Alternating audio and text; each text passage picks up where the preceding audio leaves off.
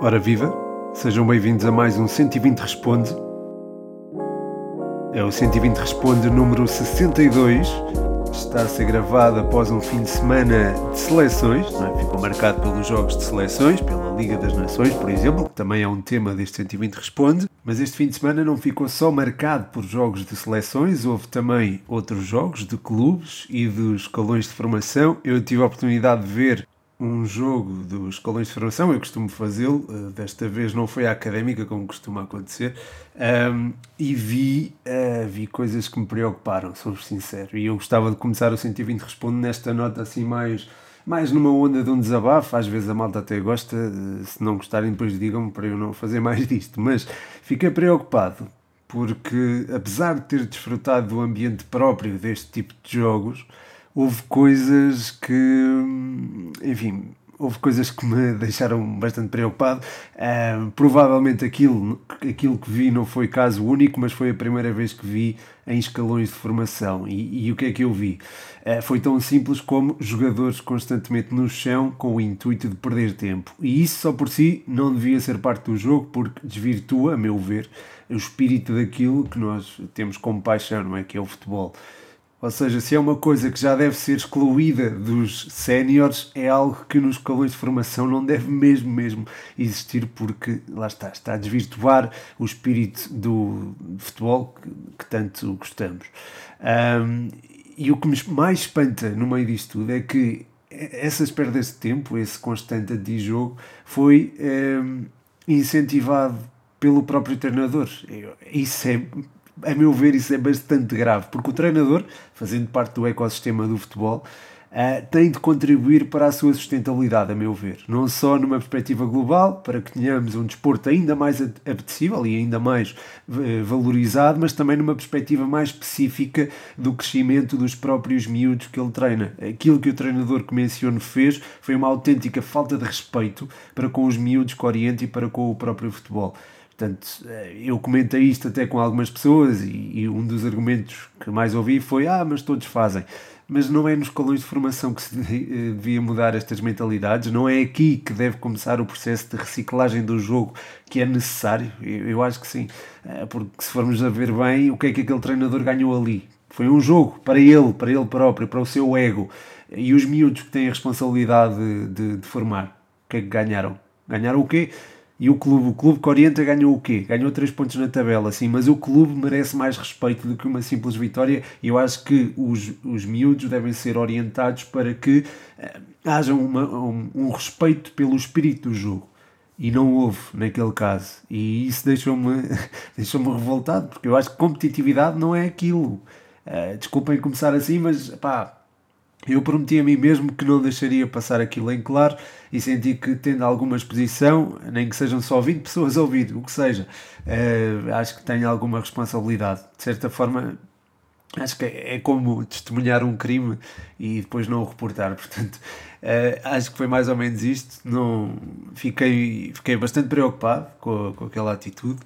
Uh, com aquela atitude da parte do treinador a pedir aos seus jogadores, a jogadores de escalão e de formação para perder tempo, fiquei, pronto, fiquei bastante irritado. E vinha partilhar isto com vocês e pronto, pode ser que chegue alguém que tenha tenha presenciado o mesmo que eu uh, ou que, e que pronto e que possa também uh, contribuir para que este tipo de atitudes não façam parte do, do futebol.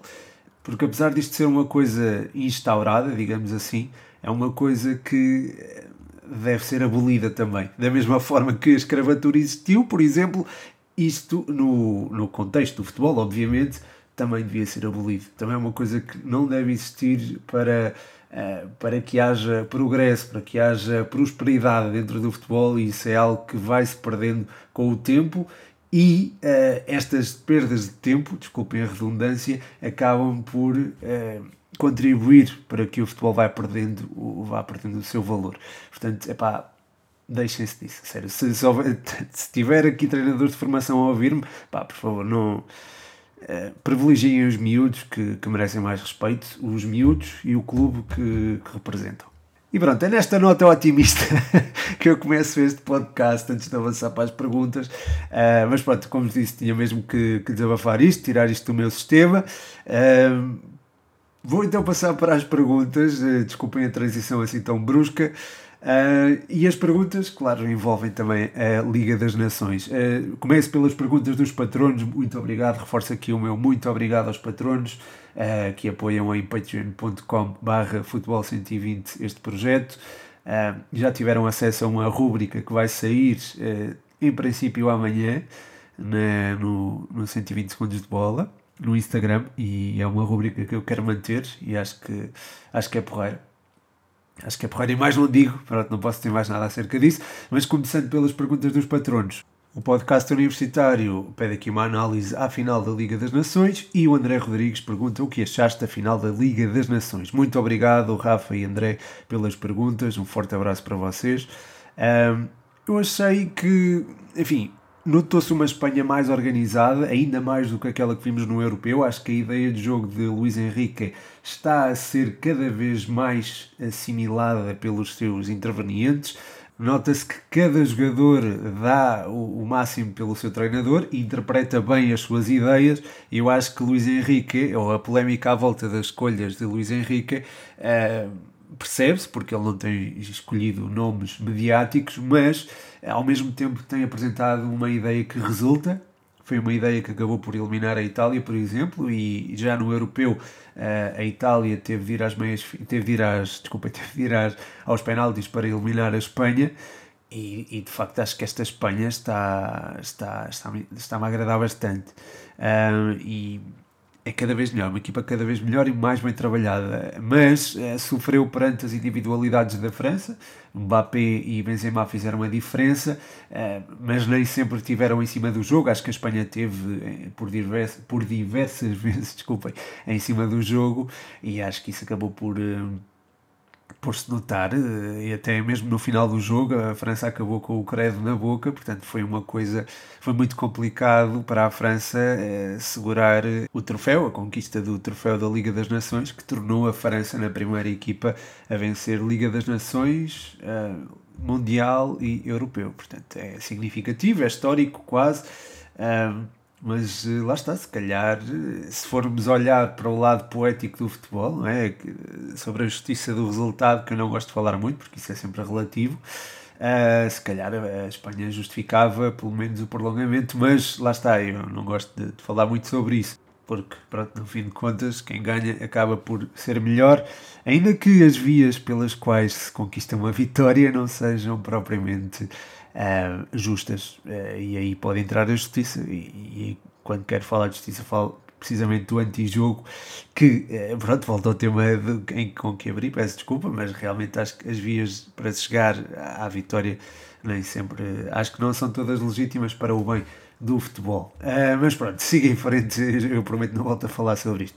A seguir, André Rodrigues deixa aqui outra pergunta. Uh, pergunta o que é que falta à Bélgica para uh, vencer um troféu. Acho que é uma pergunta muito, muito pertinente é porque de facto a Bélgica tem estado perto das decisões, mas acaba por nunca conseguir capitalizar e continua com o seu palmarés em branco, que é incrível, não é? é atendendo à qualidade que tem, pelo menos atualmente, e que já, já desde alguns anos tem. É, acho que é até estranho que ainda não tenham conquistado nenhum título. São sempre uma equipa a ter em conta, tanto no europeu foram, é, como agora na, na Liga das Nações. Uh, mas acho que lhes tem faltado, acho que treinador também tem, porque o Roberto Martínez, uh, apesar de alguma contestação, acho que tem feito um ótimo trabalho e tem lidado muito bem com aquela, tem gerido muito bem os egos, que isso é muito importante para um selecionador, selecionador nacional.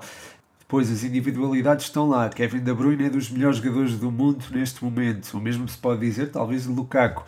Um, e, e acho que há um fio de jogo, acho que há uma ideia presente já desde alguns anos que faz com que esta seleção esteja estrategicamente também bem organizada e, e com capacidade para se bater com qualquer equipa do mundo, com qualquer seleção do mundo, aliás, e acho que, enfim, eh, frente à França tiveram algum azar, não é? O gol de Lukaku foi anulado uh, quase no minuto seguinte. Uh, Hernandes, ou Hernandes, como preferirem, arrumou com o assunto, digamos assim, e pronto, a França passou à final. Acho que, eh, enfim, a forma como a Bélgica acaba por ser surpreendida pela França também ilustra um bocadinho, eh, se calhar, alguma falta de preparação para estes momentos, mas eh, de qualquer forma também soube reagir, não é? Quando se viu empatado, quando o jogo estava empatado a duas bolas, também soube reagir. enfim, acho que há coisas, há coisas ainda a melhorar no processo, no processo de jogo desta equipa há, há uma mentalidade ganhadora que se tem de implementar, apesar da Bélgica ganhar muito, não conquista troféus, portanto acho há que ser incutida essa cultura, digamos assim, e acho que basicamente é isso que falta, porque de resto existe tudo nesta seleção belga. A seguir, o João Maria Blanco pergunta o quão deliciado ficaste com Gavi e Chouameni. Uh, obrigado, Blanco, um abraço para ti. Uh, gostei bastante das exibições deles. Uh, não diria deliciado, mas gostei bastante. O Gavi com ações mais ofensivas, o Chouameni mais recuado. Não diria que, que, fez esquecer Kanté, acho que também não era isso que se lhe pedia, mas foi, foi alguém que cumpriu e acho que esteve bem. O próprio Gavi também mostrou muita raça, muitas ganas de, de se afirmar na seleção espanhola e acho que a equipa acabou por ganhar com isso. O Gavi demonstrou também muita qualidade, muita qualidade técnica, é um jogador que a nível tático tem, pronto, tem algumas lacunas, mas é perfeitamente normal, estamos a falar de um jogador de 17 anos. Uh, depois o Chouameni, pronto, é um jogador que cumpriu e acho que tem condições para se afirmar cada vez mais na seleção francesa, é um dos muitos, muitos valores que existem entre, entre os jovens franceses. A seguir, a pergunta do André Rodrigues. Uh, mostrou já estar a um nível adequado para ser titular na seleção. Obrigado, André, pela pergunta e um abraço para ti. Outro abraço que tu mereces. uh, mas, uh, bem, em relação à pergunta, o Dalot é, é um jogador que Uh, tem o azar de estar na mesma seleção de Cancelo, de Nuno Mendes, de Rafael Guerreiro, até do próprio Ricardo Pereira e do Nelson Semedo. É um miúdo que tem um potencial enorme. Eu acho que ele tem, enfim, é, pode, vir a, pode vir a ser um dos melhores laterais do mundo. Uh, e, e acho que isso irá até digo isto com alguma confiança, acho que isso irá mesmo acontecer, mas ele ainda é miúdo, ainda tem, acho que a passagem pelo Milan lhe fez muitíssimo bem, acho que isso o ajudou bastante a, a, a desenvolver a, a, cultura tática, a melhorar a nível defensivo, eh, e é alguém que, enfim, já tem uma predisposição uh, ofensiva bastante assinalável e que concilia também com, com a atitude, com o compromisso defensivo que, que demonstra. Portanto, é um jogador completo e acho que temos sorte, nós, a seleção portuguesa, em ter alguém como Dalot nas nossas fileiras, ainda com muita margem de progressão. Portanto, eu acho que em breve ele vai se tornar um dos melhores centrais do mundo e dos centrais, dos melhores laterais do mundo. Eh, ele também pode fazer a posição de defesa central, já o fez na formação também, e acho que é um jogador, é, é uma mais-valia. É, é uma mais-valia. Agora, se já está, já está preparado para ser titular, se calhar ainda não, se calhar ainda é cedo, mas. Porque o Nuno Mendes, eu sei que o Nuno Mendes é mais novo que o Daló, mas o Nuno Mendes é, apareceu de forma bombástica, não é? Então foi um bocado complicado de gerir. É, é assim, o Daló pode jogar na esquerda frente ao Luxemburgo hoje, mas não me parece, até pela resposta do, do Fernando Santos uh, há pergunta, uma pergunta sobre isso e até porque cumpriu os 90 minutos frente ao Qatar. Portanto, não me parece que ele possa ser titular já frente ao Luxemburgo. Se isso acontecer, acho que a seleção também não se vai uh, ressentir muito da ausência de Nuno Mendes. Portanto, acho que Daló pode perfeitamente. pode perfeitamente assumir, ganhar o seu lugar, ir ganhando o seu lugar aos poucos na seleção. A seguir, o David Cruz, grande abraço, David, pergunta quando Pote estiver a 100% terá lugar na seleção, quem dará o seu lugar? Abração. Bem, eu acho que o Pote tem, tem um perfil bastante interessante para a seleção, porque pode fazer várias posições e eu acho que a versatilidade é um dos fatores a ter em conta quando se convoca alguém para uma seleção, porque trabalhar com alguns jogadores em pouco tempo e podendo surgir uma lesão a meio do jogo, acho que o Pote entra aqui como um candidato bastante, bastante aceitável, uh, diria quase um suplente de luxo, não só para o meio-campo, como para, para as alas, como até uh, na frente, fazendo até parelha com, com o Cristiano Ronaldo. Acho que pode ser alguém que o pode fazer, pode desempenhar esses papéis todos e será sempre uma mais-valia. Agora está também inserido numa seleção onde existe, existem nomes como o Bruno Fernandes, o próprio Cristiano Ronaldo, o André Silva também. Uh, está mais rotinado uh, nesta seleção do que propriamente o Pote. Uh, enfim, há também Diogo Jota, enfim, há, pronto, há vários jogadores que se calhar estão à frente do, do Pote, mas acho que ele eventualmente pode também, à semelhança do Dalot e também em virtude da sua versatilidade, ganhar o seu lugar Uh, na, na, seleção portuguesa. Se tivesse de substituir alguém para entrar pote, neste momento talvez fosse Gonçalo Guedes, diria, porque apesar da seleção uh, sentir falta, digamos assim, ou, não, ou ter a carência, não é sentir falta, se calhar é ter, nem carência é, é mais não ter extremos, pronto, não ter muitos extremos presentes. Acho que uh, o estilo de jogo também não precisa propriamente de um extremo. Uh, e isso acaba por uh, tornar uh, um espaço dos extremos, neste caso Gonçalo Guedes, mais reduzido, e é aí que pode entrar pote, substituindo, por exemplo, o Gonçalo. A seguir o podcast universitário tem aqui uma brincadeira, diz aqui analisa a possibilidade de Pedro Machado como próximo treinador da Académica, isso é impossível, pá, isso não, não era capaz. Uh, agora, neste momento. Uh, depois da lista divulgada, faz também outra pergunta: da lista divulgada, quem tem hipóteses de ganhar a bola de ouro? Uh, muito obrigado mais uma vez pelas perguntas, Rafa, e um forte abraço para ti. ora bem, da lista, se calhar Jorginho, por ter ganho o Europeu e ter ganho a Champions, é um dos nomes a ter em conta, tal como Kanté, embora Kanté não tenha ganho o Europeu, e acho que pronto, é, é, é um nome a considerar. Uh, o próprio Messi também, pelo facto de ter ganho a, a Copa América, uh, acho que também pode entrar aqui nas contas. E, enfim, também por tudo aquilo que atravessou este ano, com a crise do Barça, também acho que pode, pode perfeitamente ser eh, tido como um dos nomes a ter em conta para, para a corrida à bola. Uh, ou mesmo se pode dizer de Cristiano Ronaldo também. Uh, pronto, são os dois do costume. e depois Lewandowski também pode entrar aqui, embora se calhar uh, mais por fora. Mas diria Jorginho, Kanté, Cristiano Ronaldo e Messi. E uh, corro o risco de estar completamente ao lado, porque este ano acho que será mais renhido do que nos anos anteriores. Portanto, acho que vai ser interessante esta, esta bola, a bola do Euro relativa ao ano 2021. Passando à próxima pergunta, Chumbinho pergunta: a nossa seleção pratica um futebol que condiz com os nomes mediáticos que lá estão inseridos? Muito obrigado pela pergunta e um abraço para ti. De facto, essa é a tal questão, já me colocaram várias vezes esta questão e é, é a tal questão do Fernando Santos, não é? Não conseguir tirar o proveito dos jogadores que têm à disposição. Eu percebo essa pergunta, mas eu também entendo que no contexto de seleção se calhar é difícil tirar o melhor dos jogadores. Se calhar vemos isso na Espanha agora, em que eh, Luís Henrique escolhe a dedo os jogadores, jogadores que estão identificados com o seu processo de jogo e que chegam ali e conseguem se calhar explaná-lo de uma forma mais eh, concisa. Isso não acontece com a seleção portuguesa, porque são chamados de facto os nomes mais mediáticos e os melhores jogadores. Melhores jogadores em cada um dos clubes, não os melhores jogadores para o sistema de jogo, a ideia de jogo. Isso acontece na seleção espanhola. Luís Henrique escolhe jogadores eh, moldados à sua, à sua ideia, à sua filosofia, à sua ideia de jogo e as coisas funcionam, têm funcionado. Com Portugal isso não acontece mas, uh, enfim, uh, não havendo uma ideia de jogo, a verdade é que vencemos já dois troféus no espaço de dois anos e com este treinador, com este selecionador, e não sei até que ponto é que existe uma alternativa credível a Fernando Santos uh, enquanto selecionador. Atenção, no perfil de selecionador que implica gestão de balneários, gestão de egos também, uh, gestão de egos e gestão de balneários é, pronto, é aproximado, mas também não é bem a mesma coisa.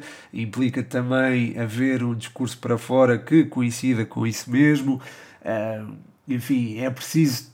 Há algumas, algumas características que são necessárias num selecionador uh, que, não, que alguns treinadores podem não ter. E, portanto, uh, pode-se falar em Mourinho, em Paulo Fonseca, em Nuno Espírito Santo, em, enfim, Bruno Lage até, se for preciso, em Jorge Jesus uh, Leonardo Jardim, pode-se falar em muitos nomes, muitos treinadores que são fantásticos no dia a dia, não é?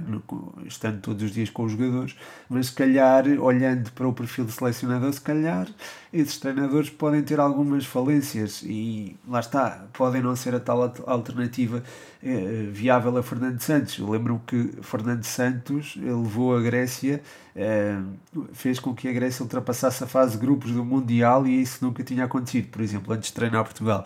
Portanto, isso é, é, um feito significativo.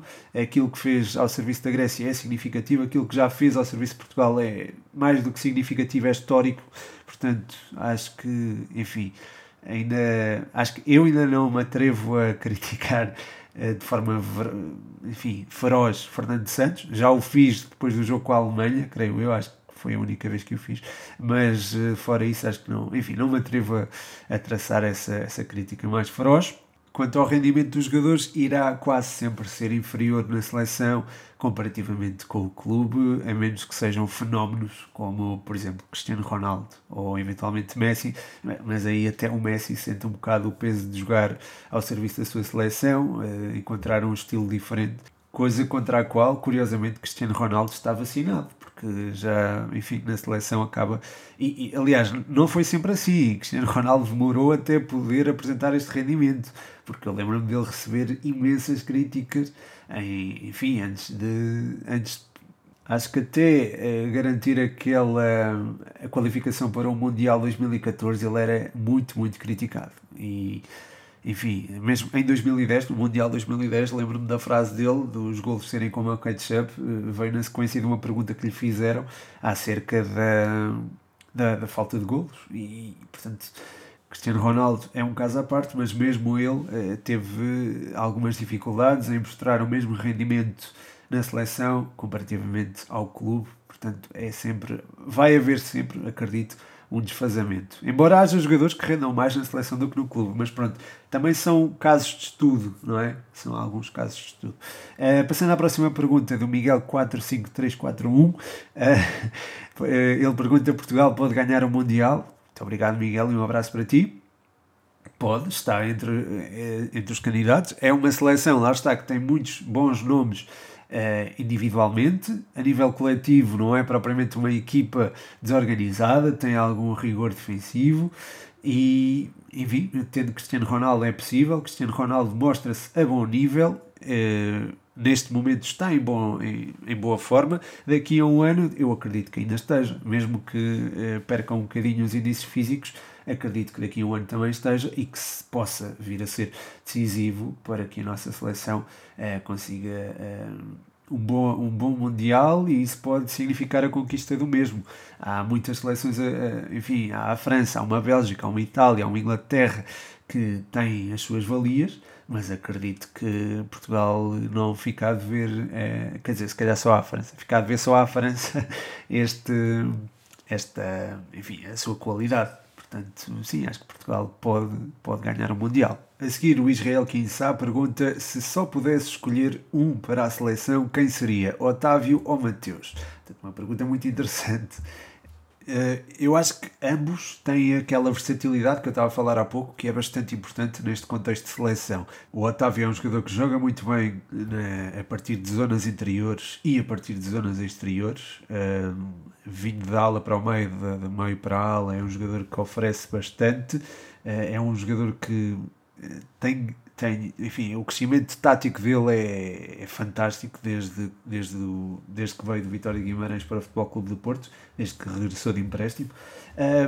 e pronto, é um jogador taticamente muito importante e muito inteligente. Acho que oferece bastante à seleção, sobretudo numa perspectiva estratégica. Quanto ao Mateus Nunes, é alguém que chega ao jogo e diz: Estou aqui, estou presente. Eh, toda a gente dá, dá conta do, da entrada do Mateus Nunes porque é um jogador que tem um impacto físico grande no jogo e isso acaba por beneficiar a nossa seleção que precisa precisamente desse, desse impacto.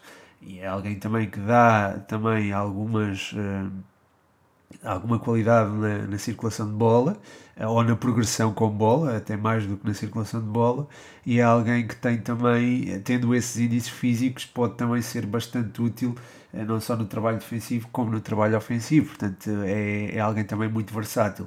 É difícil escolher entre um e outro, o Otávio é um jogador mais experiente, uh, estrategicamente se calhar será mais importante, uh, mas o Mateus também é um jogador com um impacto fantástico no jogo e acho que qualquer um deles é difícil de substituir. Uh, e acho que somos sortudos por poder contar com os dois, portanto acho que, acho que sim e espero que o Mateus Nunes jogue contra o Luxemburgo uh, para, enfim, para materializar o primeiro jogo oficial ao serviço da Seleção Nacional. A seguir, o João Mascote pergunta: Gonçalo Ramos chegará ao nível de um Pauleta? Uh, e depois pede também a divisão ao jogo da Académica com o Famalicão. Pergunta se vai haver festa da taça ou se eu, se eu não acredito que o Fama venha facilitar. Obrigado, Mascote, pelas perguntas. Um forte abraço para ti. Um abraço solidário, que estamos os dois aqui a sofrer pela nossa briosa. Quanto à, à pergunta sobre o Gonçalo Ramos, pode perfeitamente chegar ao nível de um Pauleta. A, a nível de golos, acho que pode atingir esses números. Cristiano Ronaldo não vai durar para sempre, não é? Infelizmente, claro, mas eh, e acho que é, Gonçalo Ramos pode entrar nesse contexto, é, eventualmente. É, certo que há Félix, há André Silva ainda, mas acho que o Gonçalo Ramos pode ir aparecendo e pode ir marcando e pode eventualmente até ultrapassar Pauleta, apesar do nível, enfim, a qualidade das seleções hoje não é a mesma de, de alguns anos. Hein? Havia seleções que pareciam, enfim, pareciam vir de, um, de uma realidade competitiva completamente diferente. Agora acho que as coisas estão diferentes, estão mais niveladas, a nível sénior, claro, a nível do sub-21 acho que ainda há algum desfazamento, como vimos, não é? Na goleada da nossa seleção sobre o Liechtenstein, mas eh, acho que na altura se calhar era mais fácil marcar 3, 4 golos por jogo frente a estas seleções e isso também pode ter beneficiado o Pauleta. Eh, eventualmente, Gonçalo Ramos, pela sua qualidade, ainda assim, e também beneficiando da maior quantidade de jogos que existe no futebol de seleções, pode tirar eventualmente proveito disso e chegar ao tal número de golos de, de Paulete. Creio que rondou os 50, agora não tenho presente Uh, portanto, acho que sim, acho que Gonçalo Ramos pode atingir estes números e digo isto ainda antes dele se estrear ao serviço da seleção. Portanto, uh, vamos lá ver. Em relação à divisão uh, académica Famalicão, eu acho que vai ser um jogo muito complicado para a académica. Não acho que vá haver festa de taça, eu acho que, enfim, a académica está num período delicado. Este jogo, a meu ver, devia ser para, enfim, para valorizar alguns dos nossos jovens jogadores, como o Costinha, por exemplo, o Dani também. Uh, e enfim, eu, acho que eles não vão envergonhar em nada o nosso símbolo, vão senti-lo até se calhar mais do que, do que outros jogadores que venham mais descontextualizados. Eu não digo isto por mal, digo só pelo facto de uh, ser normal um jogador vir de fora e não estar familiarizado com o contexto académico. E acho que pronto, pode ser uma boa oportunidade para os valorizar e uh, sem esperar muito deste jogo, porque lá está, o Famalicão tem Ivan Reim, Heriberto, uh, enfim, os defesas centrais também têm-me agradado bastante, tanto o Penetra como o Alex Nascimento, enfim, tem uma, uma variedade de soluções que é impressionante. O próprio Marcos Paulo também é um craque, não, não, não me estava a lembrar dele. Portanto, acho que este Famalicão tem, não só a nível individual como a nível coletivo, uma equipa fantástica e acho que, enfim, mesmo para uma equipa de Primeira Liga, é uma equipa muito difícil de bater, ainda mais para uma académica uh, que enfim, está a atravessar um momento bastante complicado e isso ficou evidente no jogo frente ao Académico de Viseu. Por falar em Académico de Viseu, o Miguel pergunta se o Académico de Viseu pode subir divisão. Muito obrigado pela pergunta e um abraço. Uh, eu acho que estando inserido numa segunda liga onde estão Feirense, Rio Ave, Farense, Nacional e também Desportivo de Chaves uh, e duas equipas que também investiram bem, que, que, foi o caso do, do Penafiel e do Casa Pia. Acho que vai ser bastante complicado, vai ser bastante complicado para subir se não, enfim, não sendo uma destas equipas.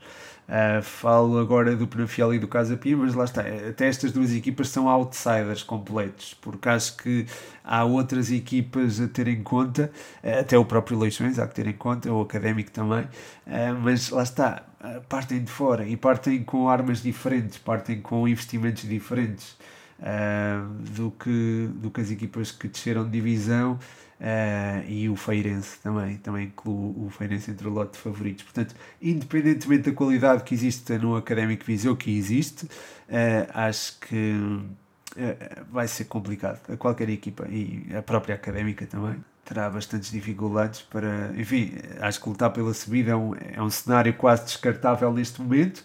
Claro que pode acontecer, podem acontecer milagres, já aconteceu uma vez com João Alves, mas não acredito que desta vez isso aconteça. Uh, mas pronto, relativamente ao Académico Viseu, a vitória sobre a Académica foi importante. Acho que tem tido, tem tido boas prestações e acho que é uma equipa a ter em conta, embora, pronto, lá está, neste contexto, no contexto de segunda Liga 2021-2022, é muito complicado uh, uma equipa que não faça parte daquele top 4, top 4 de, das que eu mencionei, uh, conseguir uh, assumir a divisão. A seguir, o Chumbinho volta a deixar aqui umas perguntas. Pergunta se Darwin chega aos 40 golos esta época e se, ao ser eleito, Rui Costa deixa de ser rotulado como conivente, cúmplice ou totó. Obrigado pelas perguntas, mais uma vez. Uh, se, enfim, em relação ao Rui Costa, devo valorizar o passado dele como jogador, como dirigente. Pronto, eu não, não gosto muito de falar disso. Aliás, se vocês repararem, eu, nas perguntas que eu costumo deixar eh, juntamente com, a, com as capas de jornais, uh, não, não coloquei perguntas sobre o Rui Costa. Uh, e as capas estavam só com praticamente só com o Rui Costa nos últimos dias porque lá está, é um jogador, é, é, foi um jogador fantástico, é, um jogador, é, alguém que eu respeito imenso como jogador, como dirigente não me cabe comentar porque também não, lá está, não me sinto à vontade para, para falar de, dessa, dessas questões.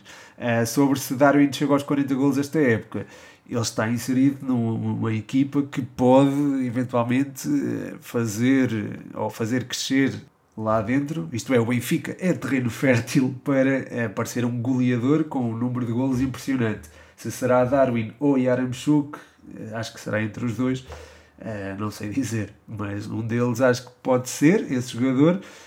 Se calhar Darwin é um jogador que dá mais à equipa a nível coletivo e as suas movimentações se calhar afastam-no um bocadinho mais da zona 9 e isso pode complicar essa tal meta, mas pode acontecer. A seguir o Felipe Moreira pergunta, achas que o gol do Mbappé foi bem validado? aquela finalização foi fantástica. Obrigado Felipe pela pergunta e um abraço para ti, forte abraço. como sabes eu não, não comento arbitragens, não, não me sinto confortável mesmo para o fazer portanto deixo passar, mas uh, aquela finalização de facto foi fantástica, foi um descaramento, a forma como ele acaba por driblar o, guarda-redes contrário antes de finalizar é, é, é, impressionante, ainda por cima num contexto final de, de, uma, de uma competição de seleções é, é, é, soberbo e eu fiz questão de sublinhar isso no, até no 120 no post que fiz acerca do Mbappé. A seguir, uh, o Pires pergunta qual seria o melhor meio-campo da Espanha neste momento. É uma boa questão e obrigado por ela. Um abraço. Uh, eu acho que Sérgio Busquets é indispensável. É um jogador que continua, apesar da, da idade dele, é um jogador que continua. A interpretar de forma perfeita aquilo que é o espírito de La Masia e é isso que está eh, enraizado também neste Barcelona, neste Barcelona, nesta, nesta seleção espanhola, desculpa. Depois o Rodri acho que também pode fazer parte desta deste meio campo, mas jogando em zonas mais adiantadas. Portanto, o Busquets um bocadinho mais recuado, o Rodri um bocadinho mais adiantado e depois um jogador uh, que se movimente de forma mais solta, uh, dentro do meio campo, movimentando-se de forma mais solta. Quem seria o outro elemento? Aí é que está. Uh, acho que Gavi afirmou-se, afirmou-se, quer dizer, deu passos rumo à sua afirmação, assim é que é, mas ainda é curto para ser já titular nesta seleção espanhola. Se o jogo for frente a uma equipa que exija mais cautelas defensivas, talvez Coque, isto sou eu baseando no critério de escolha e nos escolhidos por Luís Henrique, talvez Coque seja uma boa opção para, para esse meio campo, embora possa não ser propriamente um agitador, mas é um jogador que se envolve com critério em zonas ofensivas e é alguém que tem de ser tido em conta também neste, na elaboração do meio campo espanhol. De outra forma, Dani Olmo é um jogador que pode, frente a equipas mais fechadas, ser a tal opção desequilibradora. Uh, o próprio Pedri também, uh, mas lá está, também entra aqui a questão de não ser um, propriamente um agitador, mas é alguém que também pode trazer uh, muito à seleção espanhola. e o mesmo posso dizer também de, do próprio Tiago Alcântara, que também pode, também pode ter um papel importante nesse sentido, e Fabiano Ruiz também. De qualquer forma, eu acho que o melhor meio-campo olhando para estes nomes todos, talvez inclua Sérgio Busquets, indispensável. Depois, talvez o Coque ou uh, o Rodri. Uh, e depois um jogador mais solto, se jogar Rodri, um jogador uh, que joga par de Coque, caso não jogue Rodri, lá está. Portanto, se jogar Coque, talvez seja Busquets, Coque, Pedri. Uh, se jogar Rodri, seria Sérgio, Sérgio Busquets, Rodri e Dani Olmo ou eventualmente Tiago Alcântara. Portanto, acho que esse poderia ser um meio-campo da seleção espanhola. Há muitas soluções, até há soluções além destas, não é? E que não são, não são chamadas, mas uh, acho que estas interpretam na perfeição aquilo que Luís Henrique quer para a sua Espanha e acho que as coisas têm resultado na, na perfeição. Na perfeição não, porque acabaram por não ganhar a Liga das Nações nem o Europeu, mas funcionaram muito, muito bem e muito acima daquilo que nós estaríamos à espera. De seguida, o Leandro pergunta em que clube eh, encaixaria melhor ADM. Boa pergunta, Leandro, obrigado e um forte abraço para ti. Uh, o ADM é um jogador que é. Hum, lá está, está num contexto diferente, não é? Está num contexto de Liga Austríaca. Na Champions tem dado boa conta do recado, não é? Dois jogos e três contribuições para gol, dois golos e uma assistência que, enfim, nota-se que o miúdo não acusa muita pressão, não é? E acho que, eventualmente, noutros contextos competitivos, iria render da mesma forma. Precisará, eventualmente, de um sítio onde se possa afirmar, onde possa ter jogo. E nesse aspecto, se calhar, eh, neste momento, o melhor até seja mesmo uma equipa que seja outsider na Champions League, mas que vá jogando a Champions League e que vá também eh, tendo objetivos no próprio campeonato. Nesse sentido, acho que o Salzburgo não é propriamente uma má opção para ele. Depois, com a evolução, eventualmente, eh, enfim, o Leipzig não é, seria a transição natural, não é? porque estando no Salzburgo, no RB Salzburgo, seria natural que continuasse no grupo Red Bull, é? digamos assim. Um, mas acho que é um jogador que, pelas suas características, poderia eventualmente encaixar num Liverpool, uh, funcionando ali uh, na zona, trabalhando ali na zona central do terreno. e acho que, enfim, uh, o próprio Dortmund também poderia beneficiar da sua presença, mas já tem Malan. Uh, o Barcelona também, acho que, enfim, seria, seria ótimo para eles, mas acho que não tem dinheiro para ele. Uh, eventualmente o Liverpool talvez seja, se calhar, a solução mais adequada se ele tivesse, uh, tiver a possibilidade de jogar. E isto só na próxima época. Acho que para já ainda não. Por fim, o Eduardo Andrade, grande Eduardo, eh, pergunta que análise fazes ao que aconteceu nesta edição da Liga das Nações, desde as quatro divisões até às finais. Muito obrigado, Eduardo, pela pergunta e um forte abraço para ti. Eu acho que foi uma edição bastante interessante e foi uma edição que sobreviveu às contingências da pandemia. Acho que acabou também por valorizar o produto de futebol e o produto de futebol europeu e acho que, enfim, esta Final Four foi um exemplo disso mesmo. Acho que atraiu muita atenção mediática e acho que a final foi vista por muita gente, uh, se calhar mais do que até do que na primeira edição, por exemplo. Acho que, enfim, as próprias seleções encararam com maior seriedade a fase grupos desta competição e aqui não falo só das seleções da Liga A, falo também das outras que levaram a competição mais a sério, senti isso e, e acho que a competição saiu valorizada. Uh, infelizmente Portugal não esteve presente na Final Four, mas uh, lá está o facto de o lamentarmos, não é? De lamentarmos isto já é um sinal de que a própria prova vai ganhando alguma notoriedade e acho que acaba por acrescentar alguma competitividade ao futebol de seleções, que às vezes uh, tinha aqueles amigáveis meio estranhos e, enfim, continuam a existir, mas esses amigáveis se calhar tiravam um bocado o interesse a, aos jogos. Havendo alguém disputa, a coisa torna-se mais interessante e acho que a Liga das Nações veio, uh, veio trazer isso. Portanto, acho que sim, sou a favor desta, desta Liga das Nações. Uh, e esta edição em particular acho que lidou muito bem, por exemplo, com a pandemia e acho que eventualmente a longo prazo irá afirmar-se no panorama mundial. Uh, tanto que uh, lá está, o seu formato até já foi replicado, por exemplo, pela CONCACAF, o que é um sinal também do seu, do seu sucesso. E, por exemplo, os, quem venceu a, a Liga das Nações foi os Estados Unidos, celebraram de forma infusiva. Portanto, acho que sim, acho que a Liga das Nações é uma boa ideia. Esta edição foi bastante, bastante interessante e pronto, venham mais. venham mais Ligas das Nações e venham também mais episódios do 120 Responde. Este está agora no final. Agradeço a todos os que deixaram perguntas, agradeço à malta do Patreon, aos patronos. Muito, muito obrigado pelo apoio que têm dado. Uh, tem sido muito bom e pronto, espero continuar a também uh, corresponder a esse apoio, criando rubricas como a que já foi publicada ontem e que será publicada na quarta-feira no Instagram. Uh, também irá ser publicada outra edição dessa rubrica na quarta-feira, mas no Patreon. Essa será exclusiva do Patreon. Portanto, malta, se quiserem aderir ao Patreon, patreon.com.br futebol120, podem apoiar o projeto e ter em troca conteúdos exclusivos. Uh, mas pronto, uh, volto a agradecer a todos pela, por terem ouvido, pela participação. Já agora, se quiserem votar no Futebol 120, no Festival Pods, uh, para o favorito do público, estejam à vontade também, pods.pt. Uh, e pronto, acho que é tudo. Um forte abraço, o meu nome é Pedro Machado e este foi mais um 120 Responde.